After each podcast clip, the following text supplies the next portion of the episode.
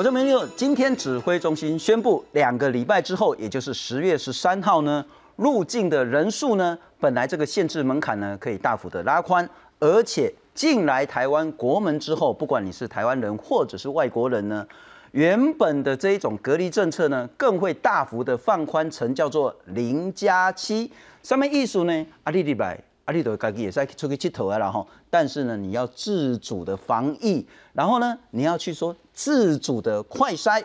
这张叫国门的放宽。接下来，除了国门放宽之外，如果是确诊的话，确诊的隔离政策呢也会放宽。你的家人确诊，家人同住者呢，这个政策呢也会放宽。其实某种程度了哈，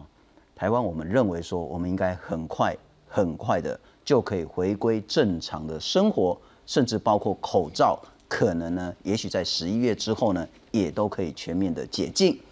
某种程度，我们认为说，我们即将要战胜这一次的疫情了。其实拜登就讲说，已经战胜了。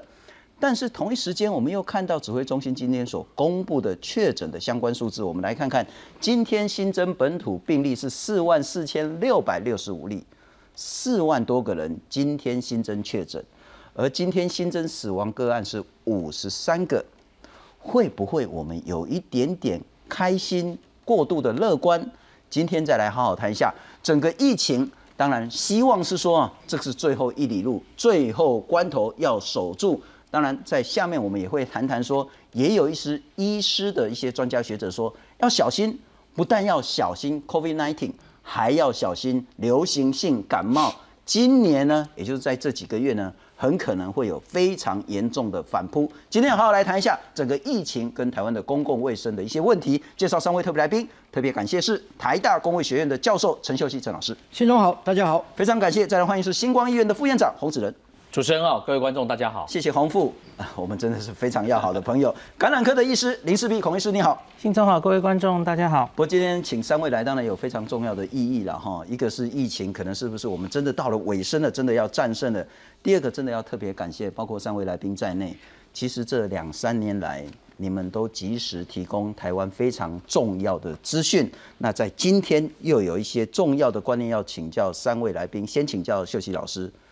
快赢了。快战胜了，对不对？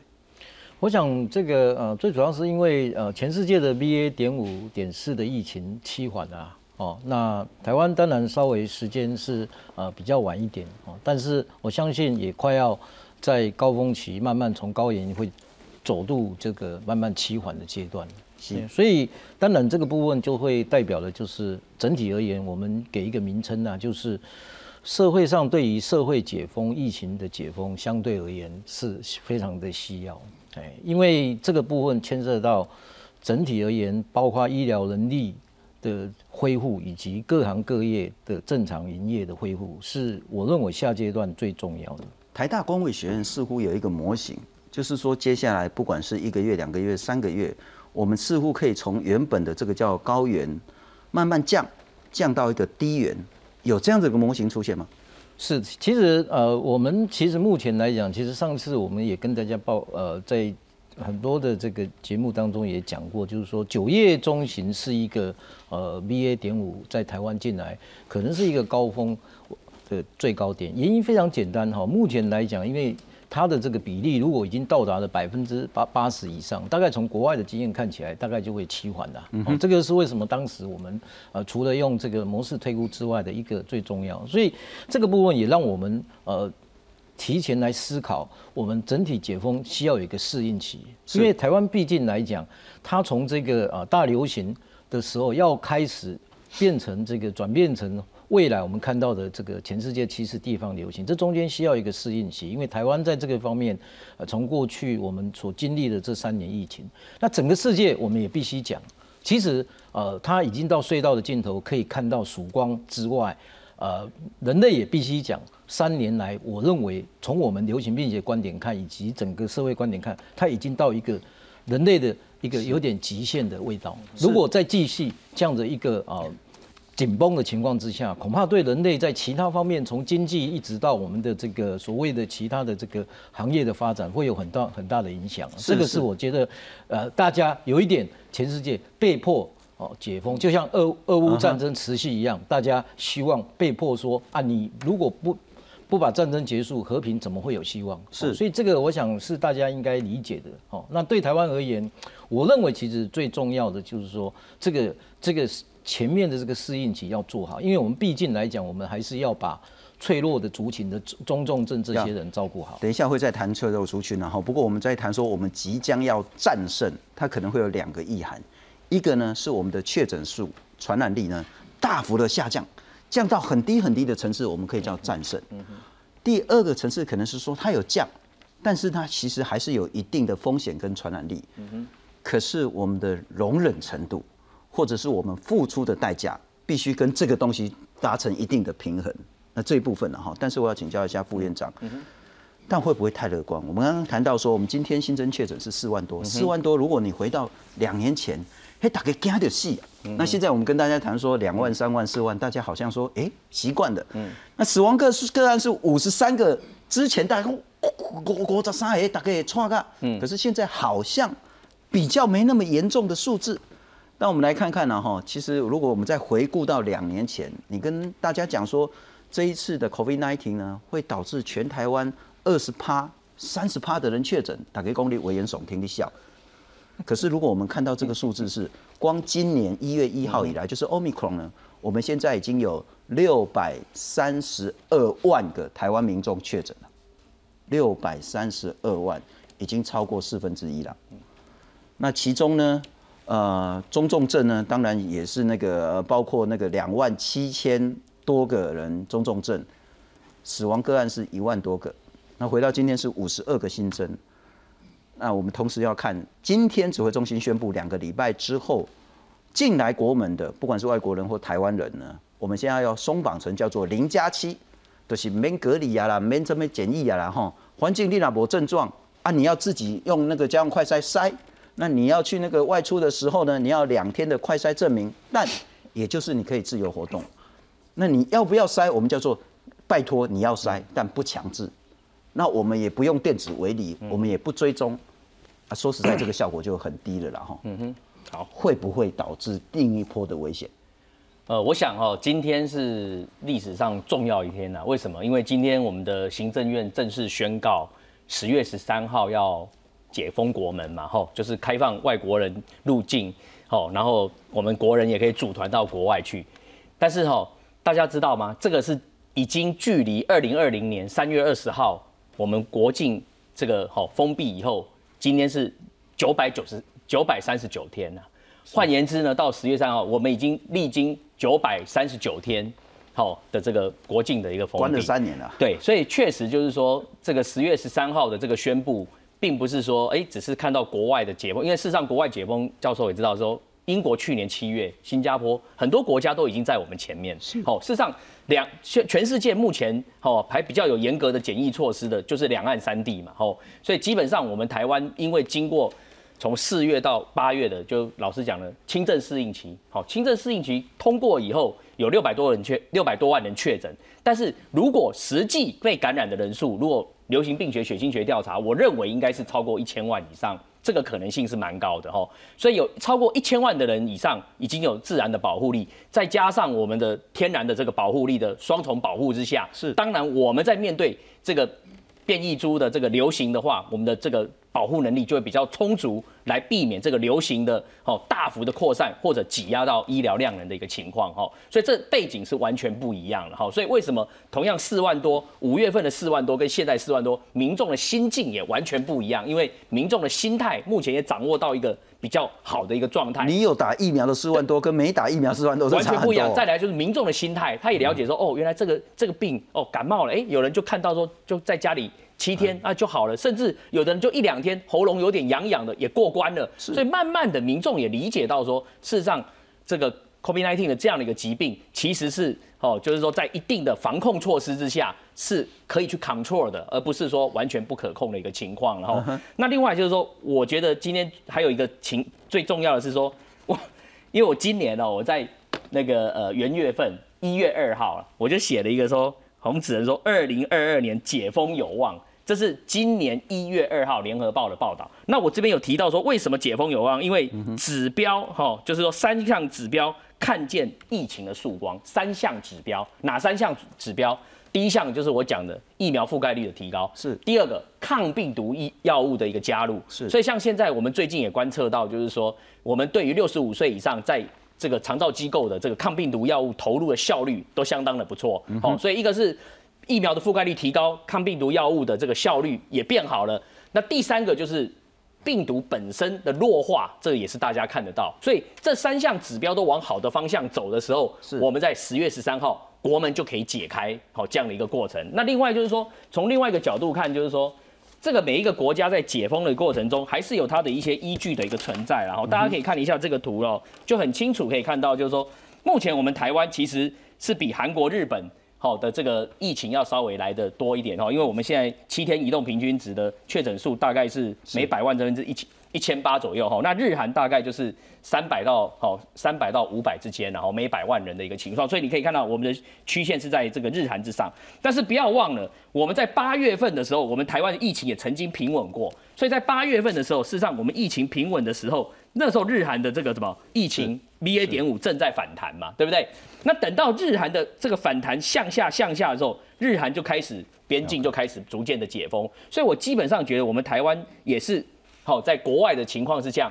台湾的情形也是一样，只是我们大概就是慢国外两个月哦的一个情况。所以到十月十三号以后，如果说我们看到我们目前流行的这个疫情的这个指标有向下的一个趋势的时候，当然那个是一个合适的一个解封的一个时间。了解，那某种程度副院长也也回答了我接下来要问的问题了哈，就是要请教孔医师，呃，除了副院长提供这个，请导播让我看刚先前那一张。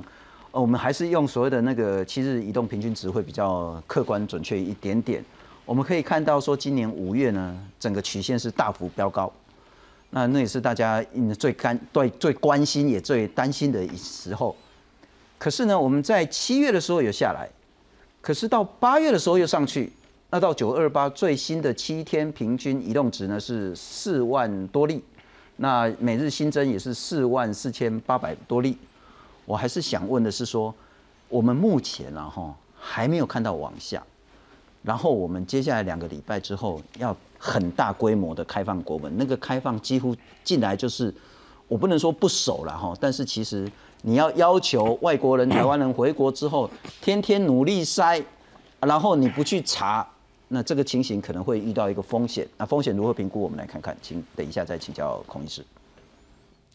我国边境全面解封日期终于拍板定案，疫情指挥中心宣布，十月十三号起实施入境免隔离，改为七天自主防疫零加七，每周入境上限调升为十五万人次，机场发放四剂快筛剂给入境旅客，如果没有症状，可以搭乘大众运输工具，非免签国开放一般社会访问及观光，也取消限团令。当天第一天进来，好，自主防疫第一天。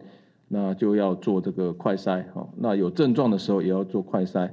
那么居住的地点是以符合一人一室，最好是有独立卫浴为原则。指挥中心表示，边境开放是基于目前国内疫情都在预期可控中。二十九号周四，新冠本土疫情新增四万四千六百六十五例本土病例，全台仍以新北市九千多例最多，中重症有两百七十三例，死亡则有五十三例，其中包括一名十八岁青少年有心脏病史，没有打过疫苗。九月十三号快筛阳性住院，后来病况恶化，不幸在九月二十六号死亡。那这是我们今天呃最年轻的一个死亡病例哈，也是我们在呃十三岁到十八岁这个青少年的年龄层的第六位死亡的个案。另外，我国采购的第四批莫德纳次世代双价疫苗六十点五万剂，二十九号上午到货，待完成检验封签后再提供民众接种。指挥中心强调，下个月实施入境零加七自主防疫期间，仍然维持禁止到医院陪探病，但如果有家属必须陪同的手术或病人。人病情恶化、病危等情况，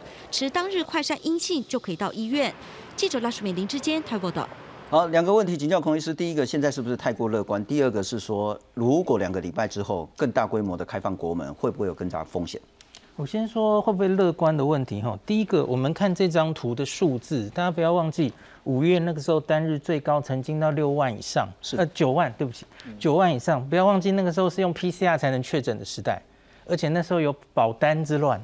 所以那时候其实应该是只要有保险的人，然后那时候我们也刚刚进入这么大规模的疫情，然后会每一个去尽量检查出来，当然一定可能也有一定的黑数了。是。那现在呢？现在不太一样，现在就快筛就可以直接确诊哦，那不用再做 PCR。所以到底是现在黑数率比较高，或是那个时候？其实我觉得可能不太能比较。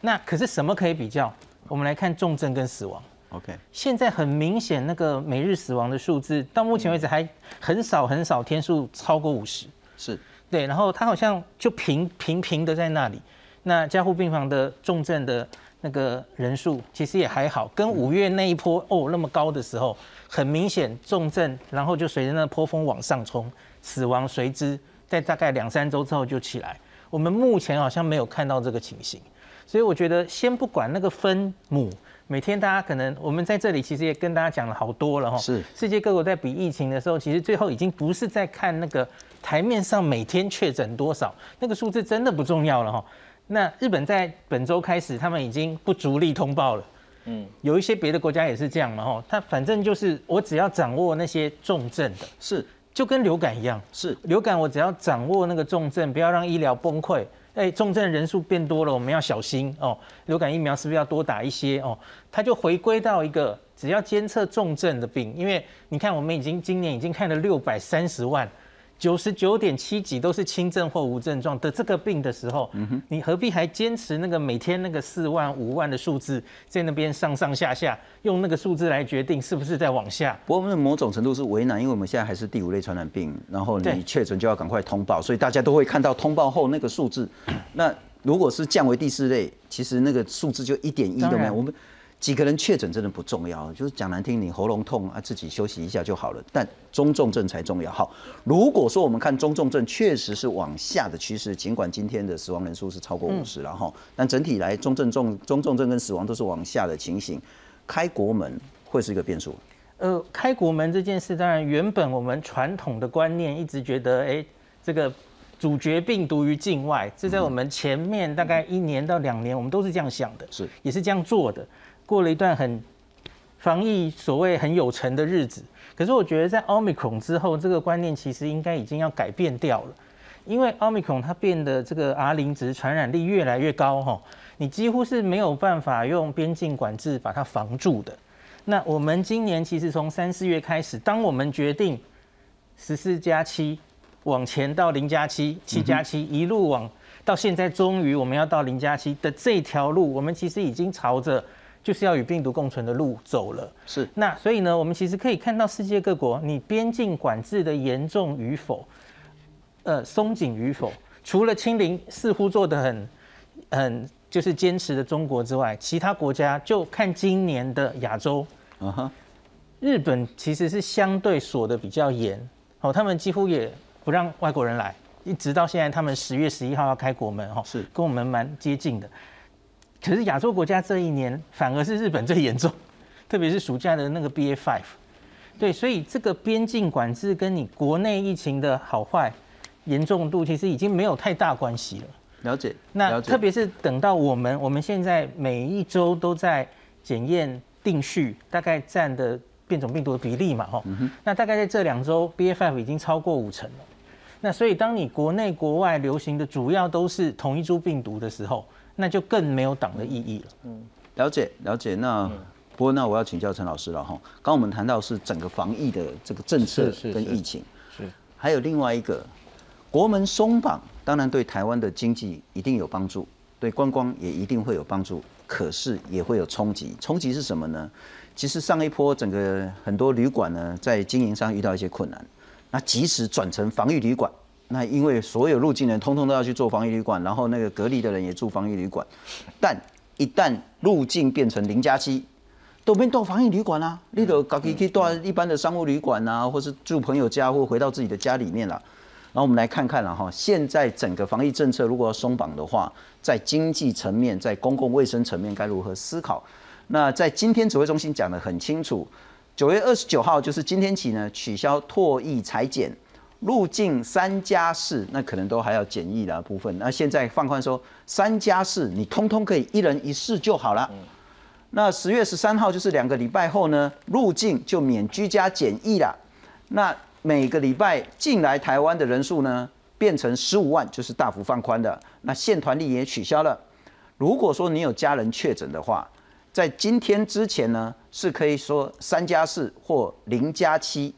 以后多久以后呢？还没确定。你呢？哈，打算啊，什么时候还不是确定的？变成零加七也是一样。也不用检疫啦，也不用隔离啦，也不用怎样的，就是自己注意自己健康状况就好。那当然要快筛了哈，但你不筛的话呢，也没有什么强制性。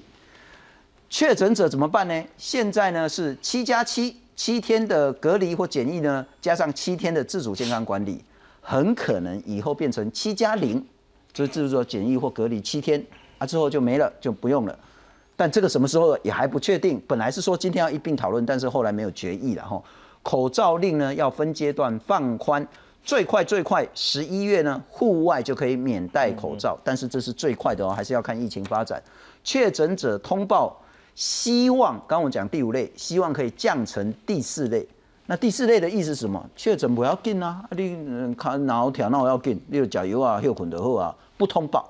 这叫到降到第四类。什么时候决定还没确定呢？哈。那指挥中心如果将传染病降成第四类。那当然就指挥中心降级，甚至就直接解散。好，回到经济层面，包括工 K 零加，因为防疫计程车现在可能需求量也会非常非常少了，防疫旅馆几乎就没有需求了，相关的这些产业可能会有一些问题。他们讲说，拜托哎，立回几瓜，哎，缓冲时间是怎么办？这个就是我前面呃我的观点就是这样。刚才信中讲的那六个时辰，就现在这个图上面，其实最后两个时辰是最后的。的就是要整个解封了嘛，是，也就是说，其实今天要解决这所有的问题，最重要还是要降级。嗯，好，一降级之后就回到中重症监视。刚才施医师也讲，我前面也讲，就回到中重症来保护那些脆弱的族群，包括没打疫苗这些，对不对？那个是，所以最后两个的时辰到的时候，你大概就会恢复到整个社会就恢复到过去的生活。啊，有些新常态改变，但是这中间我必须讲，它有一个转接期，所以你从边境解禁一直到口罩你，这就是适应期，因为你没有办法这么大改。我举个例子，为什么三加四在机场要变成零加七？其实它不完全，不不完全不不完全是因为说，呃，我们就为了要解封这个事情。请问，如果今天十六万人升高到，我们现在两万升到六万，六万升到十五万，三加四，光光整个防疫要发出居家检疫，这个防疫行政能量是无法负担。对，了解。而且各位，我们也必须讲讲一个很重要的道理，大家都会认为说，这个零加七这些事情，呃，为什么呃一定要这样做？你如果今天唾液快筛，让他有拖曳快筛，不是用有这个这个所谓的花快筛剂，请问大排长龙在机场？人行情迹，搞不好更容易形成情迹感染。那么，如果你让机场的行政程序简化、快速通关，以及机场整个这个拥塞的状态改善，那是不是反而会让今天走入第四个地方流行监视的这个路会比较顺？是，这个就是适应期。所以这就是为什么我们今天的思维一定全部要改变。好，那你如果今天不这样改变的时候呢，你就会遇到就是说那。整个机场到十五万一直在往上升的时候，你就可以想象机场本身会面临什么样的状态。所以这个思维已经是今天呃一期要了解。而台湾现在就在这一条路上面慢慢哦来来做这个解封，而且我们甚至认为你零加七到最后可能还是要变成零加零。嗯，好，因为七天本身会影响到能力上面的分制，七天还是不能。回到正常的工作，你还是那这个是牵涉到你刚才降级的问题。是，所以你现在看到我们在医院现在面临一个状态，有病床，但是不一定有护理人护理人力照顾。哦，所以这个整体，这个整体就是信呃信中今天问我的最重要的，就是说我们如果今天看到我们在看解封的这些适应期的整体的思维，哦，就是不管从经济看，不管从这个呃医疗的能量的角度看，都势必。要照要走这条路，而且各位一定要注意哦，有一个数字我共享给大家听，我们的超额死亡从过去四十三 percent 一直降到今天八月份的二十一 percent，但是有一个数据我们要注意，我们的 COVID nineteen 是从原来的七十 percent 死因是七十 percent 非 COVID-19 是三三十 percent，现在是反过来，我们已经剩下 COVID-19 死亡是三十 percent，有七十 percent 的死亡是来自于非 COVID-19。那为什么？这就是今天我们看到，除了中重症之外，我们是减低的。可是我们因为其他的医疗照顾要照顾的人是所产生的这些不必要的这样的一个损失，如果今天不做这样的一个解封适应，那是那是无法来做这样的一个解套啦。吼是所以这个就我想就是不问。那至于我大，我觉得大家最关心的是口罩，口罩就是象征一个最后一步。是是哦那这个部分，等一下后面我们大家也会再谈到，就是说口罩，我建议还是要维持我们台湾的口罩文明，因为毕竟口罩不是只为了 COVID-19 对的防疫，流感也可以预防啊对，所以在公共集会场所因时因地因制的质疑的口罩，是台湾口罩文明应该要继续维持。是但是你说今天我们是不是要用高规格？让他还是用这样强制性的口罩，倒不是应该改成软性管理。嗯哦，那这样子就是牵涉到最后那两个时辰降为四类，以及我们是不是需要让这个 CDC 最后变成 routine 的所谓的社区监视来做这件事情，是我们思考。而在这种过程过程中间，要让刚才信中提到一个非常重要，我们不要忘记讲，我们的检疫旅馆，我们也要让它有退场的机制，让它回去收一般的。一般的旅客进来的，或者是一般的观光进来的，那恢复正常。计程车司机，这个他的这些在机场的防疫，这个计程车都是要恢复到正常。医疗人员也是要慢慢恢复到正常。是除了我们要恢复到一般我们过去台湾做的最好的感控的那样的一个方式就可以了。是哦，那我觉得这个部分就是我们现在目前思索，在整体到社会解封之前的一个适应期。那我猜啦，我猜这个适应期，台湾的脚步应该来到十二月左右，哦，应该就可以达到。那中间刚好又适应了流感，哦，那当然剩下的问题就是说，那疫苗政策怎么办？哦，因为现在其实平常心讲，是我唯一有担心的一个问题，就是我们的疫苗施打潮其实现在很低潮，哦，打的其实真的是不太好，哦，那所以这个部分我还是认为，对于这个新的世代疫苗，在脆弱族群应该还是要还是要施打。哦了解还有包括协同哦，还有包括小孩子的这个，是。所以刚才罗一金看到有一个很青少年的这个小孩子，那你也知道台湾的 Miss C 到现在为止还没有完全解除，嗯，好，没有完全解除，因为我们的小孩子现在打了，我们已经是全世界打的最高二十八 percent，家长全世界大概只有十五 percent 是。我们打最高，我们还有七十二 percent 没打。好。这些协同，如果呃这些小于六岁以下的，如果有 Miss C，我们也是我们今天比较担心的或者。陈老师讲的很清楚了哈，就是说疫苗的部分呢，如果你是高风险族群的、年纪比较长的，或是有相关的慢性疾病，或是相关的这些比较脆弱的民众，或者是小朋友，还是拜托赶快去打。好，那接下来请教一下副院长两个问题，一个是说，如果真的是我们可以比较乐观看待接下来的疫情发展的话，那我还有需要再去打什么第三剂、第四剂，甚至次世代疫苗吗？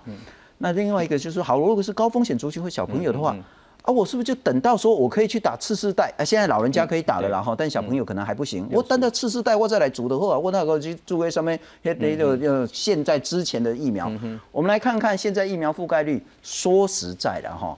呃，第一季是很高的，九十三趴了，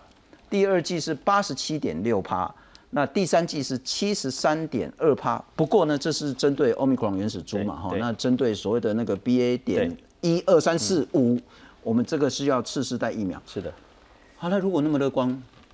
要需要去打吗？打已经我都打三剂了呢。应该是这样子来讲了哈。有关疫苗的问题，我的看法是说哈，基本上应该还是要按照时辰啊哈，基本的三剂的这个哈这个最打是追加剂一，这个是一定要打然后那当然其他的就是说，是不是要打到这个 VA 点一的这个二价疫苗的话，也应该是看你的这个时，就是说轮到你的时候啊，时间点也到了，就应该去打然后那尤其是说。我们看得很清楚，从这个疫苗的这个覆盖率的提高，可以看得到，就是说跟我们的整个台湾地区来讲，目前我觉得是说，我这边有个图板，刚好今天也可以给大家看一下。起码到目前为止哈，我们看到一个状况哈，就是说，如果用这个全人口的这致死率，就是说把这个 omicron 的死亡数除上我们的人口数，是 omicron 的死亡数除上我们的人口数，不是除上确诊数，因为确诊数大家都知道有一些可能未通报等等这些因素，我们可以看得到，我们跟邻近的包含就是纽西兰、南韩很接近，四点零、四点零、四点万分之是哦，都是很接近的之间哈。那当然日本是。好，只有我们的一半二点一是哈。那但是像英国这个英国是八点七哈。我只是要表达是说，当我们的疫苗也覆的覆盖率到达一定的程度之后，当然我们对于重症跟死亡的保护力，这个效果一定就会出现，就像我们邻近的一个国家一样。那另外刚才信聪在讲的是说，刚才前面有六项这个要慢慢解封的一个措施来讲，目前我们看得到是说边境的部分要从三加四要降到零加七哈。我觉得说未来的这个在解封的一个过程中，首先我觉得要考虑的是说，在整个居隔的这个政策是不是要随着十月十三号一起让它慢慢的让它消失掉哦。譬如说，我现在就举例，目前我们的确诊者的密切接触者还有零加七跟三加四两个选项，是我觉得应该这个部分应该要优先做一个处理。当然，配套的是说七加七的这个好确诊者的这个。政策是不是要调整五加七等等，这个都可以考虑。但是我觉得居隔的部分应该是十月十三号，随着境外的居隔三加四的这个这个结束以后，我们国内的这个三加四的这个密切接触者的部分，应该也是考虑调整为零加七，来逐步恢复一个常态。另外就是说，在整个解封的一个过程中，我要提醒的是说，整个在我们面对 COVID-19 的这个心态上。还有整个策略上是跟过去两年会完全不一样。那个最大的不一样是什么？就是说，我们过去在防这个 COVID-19 的时候，我们政府的责任是比较重大的，政府的责任。但是呢，当现在我们慢慢在解封的过程中，你刚才看到嘛，像电子围篱要撤除了，通报要撤除，很多人就问我说：啊，你这个撤除了以后，如果他确诊两条线，他不给你通报，你怎么办？说真的，我也 能怎么办？只能说。透过就是说个人本身的一个自知嘛，哦，就是说自觉跟自知，所以我是说，目前我们从过去到现在的话，在这个心态上要改变的，就是说过去是政府的责任，但是呢，现在我们要加重我们个人的责任。什么叫个人的责任？就是说民众本身是对自己的健康监测，是对自己的风险评估的重要性就会凸显出来。好，就是说你对自己的健康的状况的一个了解、监测，你自己有没有打完疫苗，时间有没有打，或者是说你的风险程度，比如你的年龄、你的疫苗打的技术是多少，你才能够去判断说，哎，这个参会我要不要参加，这个 party 我要不要去参加？那个问题可以换成这样问：如果说接下来我们解封之后啊，那个人明明两条线确诊了，他不通报怎么办？应该可以这样问：嗯，如果你都看到你自己两条线确诊了，你自己怎么办？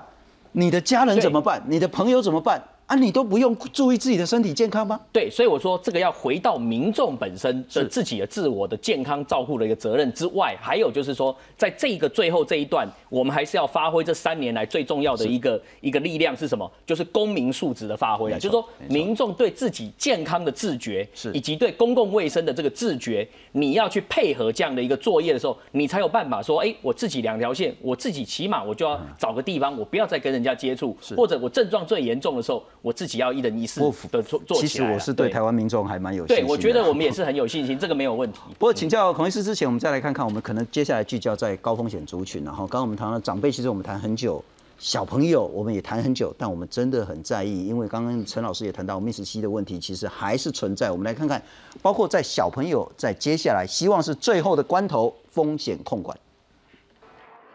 戴紧口罩，踏过漂白水才能进校门。这些防疫措施早已成为生活日常，但随着逐步解封，疫情升温，加上各种感染症提早肆虐，儿童急诊人数暴增。以林口长庚为例，光是二十六号儿童急诊就有一百三十人次。有医生研判，这可能是过去高度防疫，小朋友体内没抗体，造成免疫负债。当我们呃国境开放，或者说我们个人防护有比较松懈的时候，再加上呃这些病毒事实上他们有做一些反扑的动作的时候，我们的呃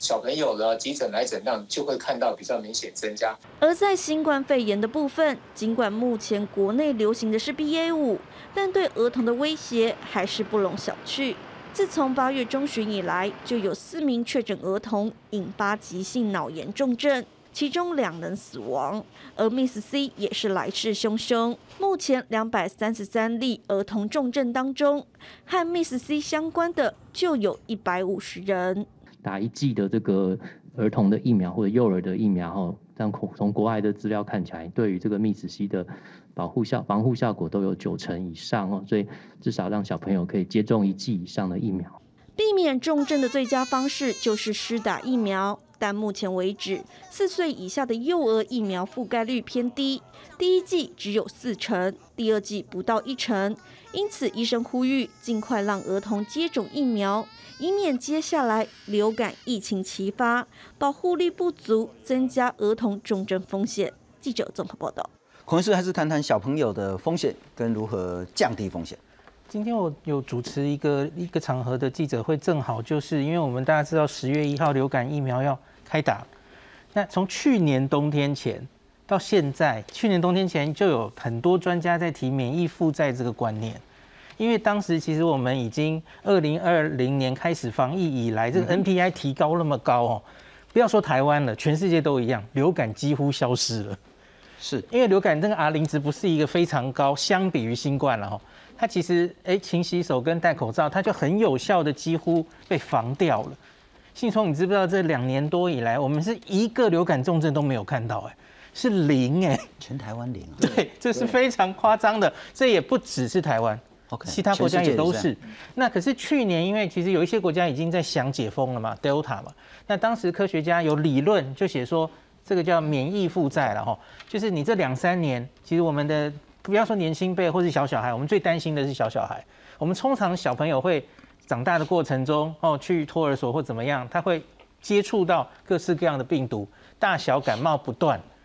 然后哎，结果就从这样子就建立了他的免疫力，对各种呼吸道病毒的免疫力是。可是在这两三年防疫的状况下成长的小朋友。他其实几乎没有这样的环境，他是保护的好好的，然后大家都很注意洗手这些。那可是随着我们这个冬天可能要开始开放了，国门要开放了，可能国外有流感病毒或什么病毒要带进来了，然后我们人与人之间可能 NPI 不会那么严格的时候，是可能准备开始要还债了。那还债的意思就是，哎，该得的还是要得。那这个东西呢，虽然去年的北半球没有看到明显。因为大家还是在防这个呃奥密克戎哈，和奥密克戎去年十一月就出现了，可是呢，它已经不是理论了。今年南半球刚刚过去的这个夏天，我们在看到以澳洲为首哈，澳洲、智利、那南非这些国家，今年流感回违了两年，卷土重来。所以你反倒不那么在担心奥密克戎对小朋友导致 miss C 或怎么样的。因为今天现在我们要担心流感了。因为大家记不记得流感这个病，它其实本来就是年轻、最小的小小孩跟年长者，这是两个最高的风险族群。是。那 Omicron 它一直是到了这个 Omicron 的时候，那特别是我们亚洲呃台湾啊，我们看到了一个重症哦，好像有特别高一点点的风险。说说高也没有多高。我上次来的时候有跟大家算嘛，我们十岁以下这个已经呃六十万人了。六十二万人，我们有三十一个急性脑症，是，其实比例也还好嘛，两万分之一。那可是今天我有在另外一个场合听台大的吕静颖老师，他来分析，就是很多国家对于这种四五岁以下的小小孩，大家记不记得美国在这一波这个新冠疫情之前那个冬天，美国的流感好严重哦，是，大家应该有印象哦。那个时候其实也非常多小朋友死于流感，四岁以下。那它呈现的对美国小朋友的致死率，或是绝对的死亡率，其实还超过新冠。了解，那我们来整理一下哈。刚刚孔医师一开始就叫做免疫负债，我们来理解一下什么叫做免疫负债，以及是不是在今年底，就是接下来的秋天、冬天会有叫做流感大反扑。李炳义指挥中心的咨询委员他说呢。免疫负债指的是什么呢？这两年我们就很严格的防疫，入境的也封了，口罩要戴很紧啊，然后所有的隔离政策都执行，所以病毒感染都变很少了。那人体没有支接受到刺激，那就负债了。那解封之后就要开始还债，还的债不是 Omicron，不是那个 COVID-19，还的债呢叫做流行性感冒的病毒了。重点要观察两三岁以下的小朋友。那特别是急性呼吸道的传染病病例会不会短期内暴增？黄立明黄医师他谈到说呢，台湾流感大概都在十一月出现，如果提前来，感染者将会比以前还要更多，可能有三百万到四百万人在遇上新冠疫情的时候也会重复感染流感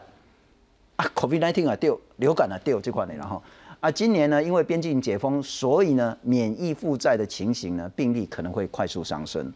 星光医院的主任张志华张医师他说呢，这一阵子哈急诊病人大量的回流，回流不见得是 COVID-19，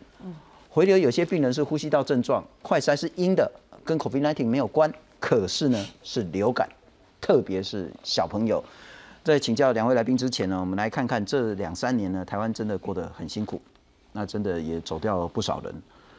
那可是呢，希望啊哈，这个是最后关头。可是呢，这个是 COVID-19 的最后关头，恐怕我们还有一个叫流行性感冒，等一下再来好好讨论。我们来看看。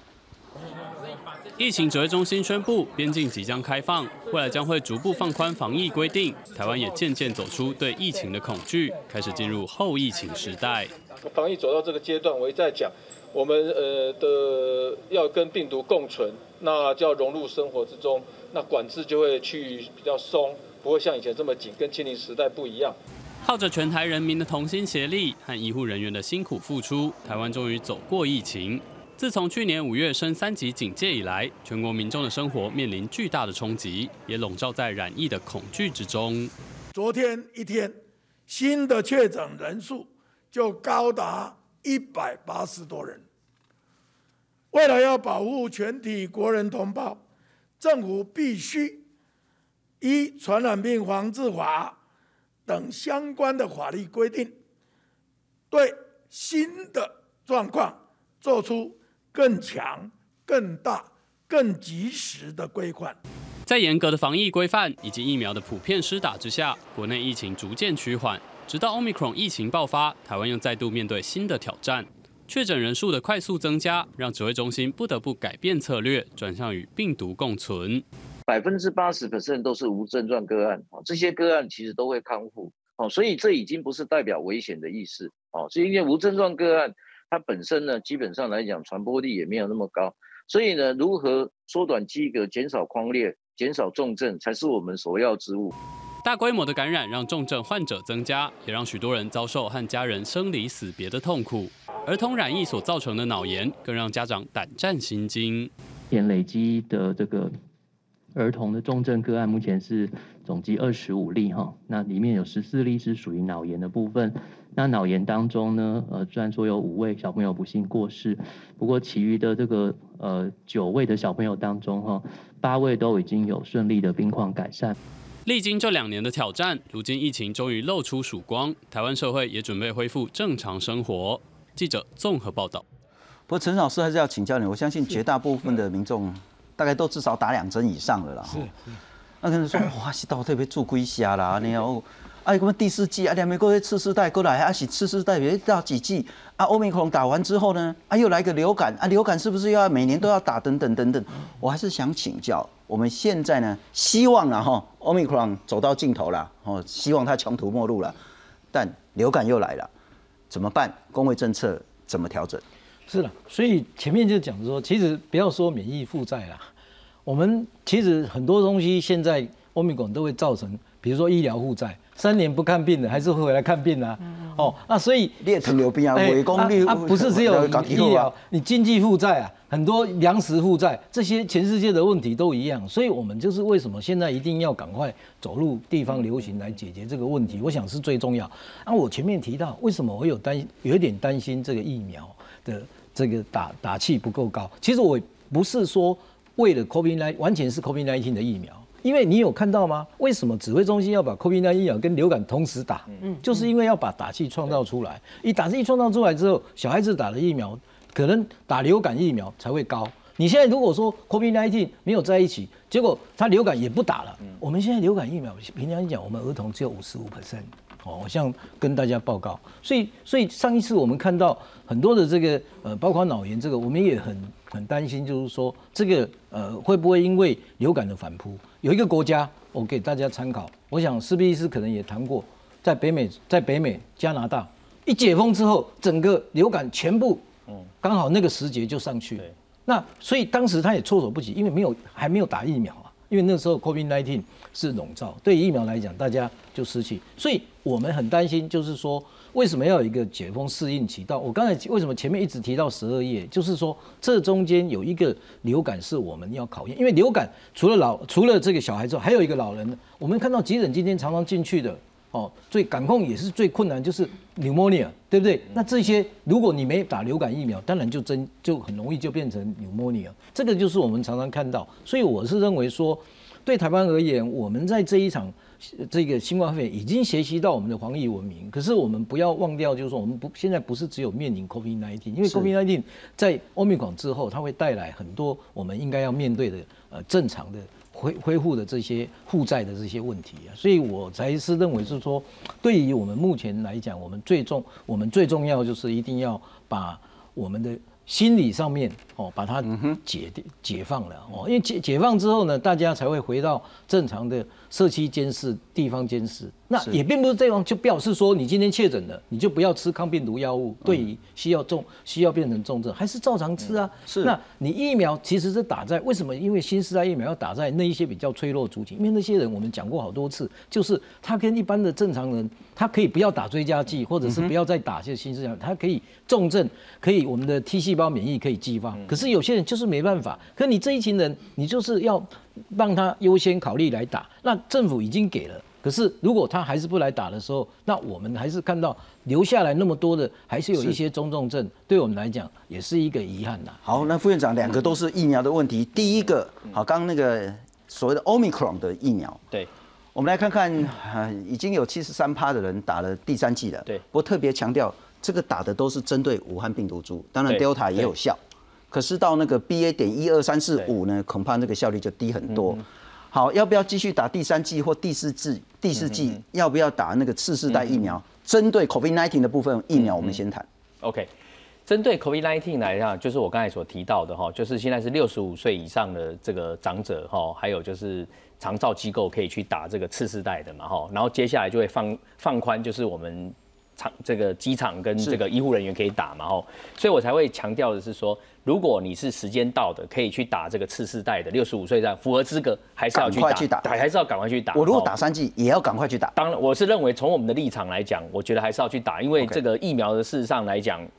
这个原原始的这个疫苗跟次世代的这个保护力是不一样，尤其是针对 BA 系列的这个保护力是可以看得很清楚，就是说它的保护力一定是比一代疫苗要来得高，这从实验室的数据也都可以看得出来，还有临床的数据也看得出来。但是我是觉得是说。针对流感这个反扑的问题，就是说，刚才秀熙老师讲了一个重点，就是说，为什么我们到现在这个口罩的这个文化，我觉得即使是十一月要放宽以后，在某些场合跟场域，我们还是要维持这个戴口罩的文化的主要原因，就是说，我们不但要防 COVID-19，也要来防流感，这样子才才能够，就是说，戴口罩，然后呢，疫苗两个双重并进，就像我们过去，我跟大家讲一下。以前在没有 COVID-19 在流行的时候，每一年也都有流感，而且流感有没有造成重症？有，因为以前我们在星光医院就看得到，每一年都有流感重症的发生。流感重症的，尤其是那些高龄的长者，流感重症一发生就是 pneumonia 肺炎，肺炎送到医院以后，有的可能就如果之后的状况不好，也是会过世的。所以就是说，流感产生的重症跟流感产生的死亡，还是会有一定的比例的一个出现。是，所以在这个时间点来讲，因为十月份开始。这个公费流感疫苗要开打了，我在这边也是要呼吁大家说，你现在去打这个公费的流感疫苗，你又可以时间允许，又可以打次世代疫苗，或者打这个第三季的这个追加的情况之下，你可以说是一 gam 里狗，就是说一次去可以处理 COVID-19 的这个这个避免被感染的这个保护力以外，又可以处理流感，所以现在去打哦。等于是说那个 CP 值又更高了，好，尤其是现在十月份公费流感疫苗我再厘清一下，我不是很清楚了哈，就是说我们现在大家拜托观众朋友，你要一定要搞清楚哈，就是像我们讲说一剂、两剂、三剂、次世代疫苗都是针对 COVID-19 的部分。对。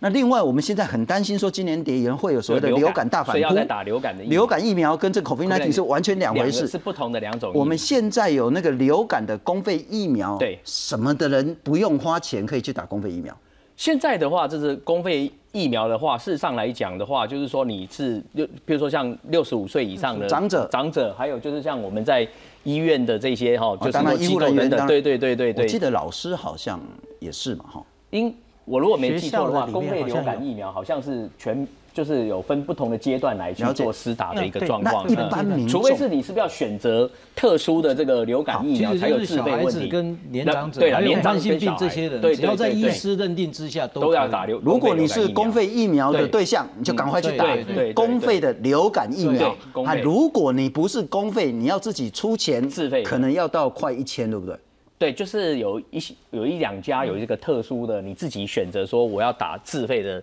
这个流感疫苗，也可以做一个选择。你也建议应该要自费打。我觉得应该是这样子吧。其实我们的国光疫嗯苗这当当时都已经很不错了。是啊哎，然后还有我们的这个还有 Novavax 那些，当然都可以打了。我是说说这个部分就是要配合 COVID-19。那孔医师最后了哈，最后这一里路，我们同时什么都防了哈，当然 COVID-19 也防，流感也防。最后这一里路如何很顺利的看到曙光，迎向阳光？我很同意修熙老师刚刚讲的一个，我再讲清楚一点，就是虽然我们已经在这里苦口婆心讲了两年哦，我们终于现在要开了。我们其实有一阵子一直在说，六十五岁以上的长辈是我们最担心的，六十五或七十五岁以上哈。那个我记得应该是抓七十五岁，其实还有接近二十 percent 是一季都没有打的，直到今天哦，一季都没有打。所以现在其实时间已经时间表已经列出来了，我们十月十三号就要开国门了。是这个病毒不会离开我们了，它应该就是我们就此与病毒共存。那当然，你你假如到现在还是不愿意打的话，那个就如同刚刚有几大家也有提到，现在已经不是国家在帮你防疫，你要为自己的健康付出，就是为对自己负责哦。那另外就是流感的话了，那个老人家，那他们其实因为风险族群是重叠的，所以都是六十五岁以上。所以其实去年英国其实就做了蛮多研究，这两个疫苗可不可以一起打？一个打左手，一个打右手，它的抗体生成的好不好？副作用会比较多？不会。所以其实全世界现在都规定哈，流感疫苗可以一起打，这个没有问题哈，是大家可以放心。当然小朋友还没做实验，因为大家知道小小孩的新冠疫苗是今年六月以后才上市的。那也不是每一个国家都有打小小孩，吼是。那所以我觉得小小孩，当然你假如家长有些担心，我们知道我们现在第一季小小孩大概接近四成，刚刚影片说只有四成，其实这在全世界算高的。全世界很多国家是连五岁以下都还没开打，是。可是我已经跟大家解释过，我们有一个独特的脑炎重症，这个风险是我们要考虑的。是，呃，最后可能不好意思了哈，占用所有观众跟三位来宾一点点时间。哎，我看到荧幕有秀这个了哈。哎，今天真的要跟大家欢喜说拜拜啦。那真的希望很快呢有缘再相逢。我记得很清楚，两千零八年三月三号，那我制作了这个有话好说的节目。那大概两个月后之后呢，我就主持有话好说，到现在已经十四年六个月又二十七天。超过三千多集了哈，其实也真的很不容易啊。不过首先还是要跟大家说声谢谢，那特别谢谢三位来宾，还有好多好多那个相关的专家学者，当然也包括官员，在这段疫情时间呢，给大家最及时、正确的资讯。特别是像疫情，我们从一开始不了解、恐慌，到慢慢知道知道它是什么东西，然后可以好好准备防疫的工作。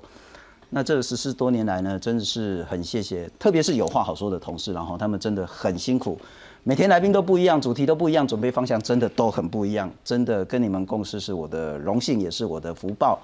那大家看到说，哎，好像现场只有我们四个人，我也每次跟来宾说，哎，陈老师，你等一下哈，跟电视机打完招呼之后呢，你就当做现场只有我们四个，通通都没人。事实上，现场不是只有我们四个，我们有好几个摄影师，我们有 AD，我们有 FD，我们在副控里面还有很多导播啦、音效啦，然后很多很多的我们这些技术人员，非常谢谢他们，也非常谢谢公共电视，包括工行部，包括制作部，也非常谢谢我们新闻部的经理，然后还有我们的总经理对我的谅解呃跟支持。从今天晚上之后呢，我就今天是我主持最后一集了哈。那我会到那个还是留在公共电视的新闻部，那继续为新闻。那但是我会比较想要好好来做网络数位这一块，因为那其实是一个比较大的空间。很谢谢大家，那特别要感谢所有的来宾。很多来宾其实我们是因为来宾没办法，下午四五点打给他，他晚上七点都要赶来上我们节目，真的很感谢。也要谢谢很多很多我们的观众跟我的好朋友。这十四年来，让我有机会跟台湾这块土地一起呼吸，一起感受所有的喜怒哀乐。我们经历过台湾非常非常多的重大的新闻事件，非常谢谢大家。那真的是欢喜跟大家说拜拜，希望有缘很快再相逢了哈。感谢，谢谢，多兰阿里亚多，加油，谢谢，谢谢。金荣辛苦，谢谢，谢谢谢谢曾老师谢谢不不简单。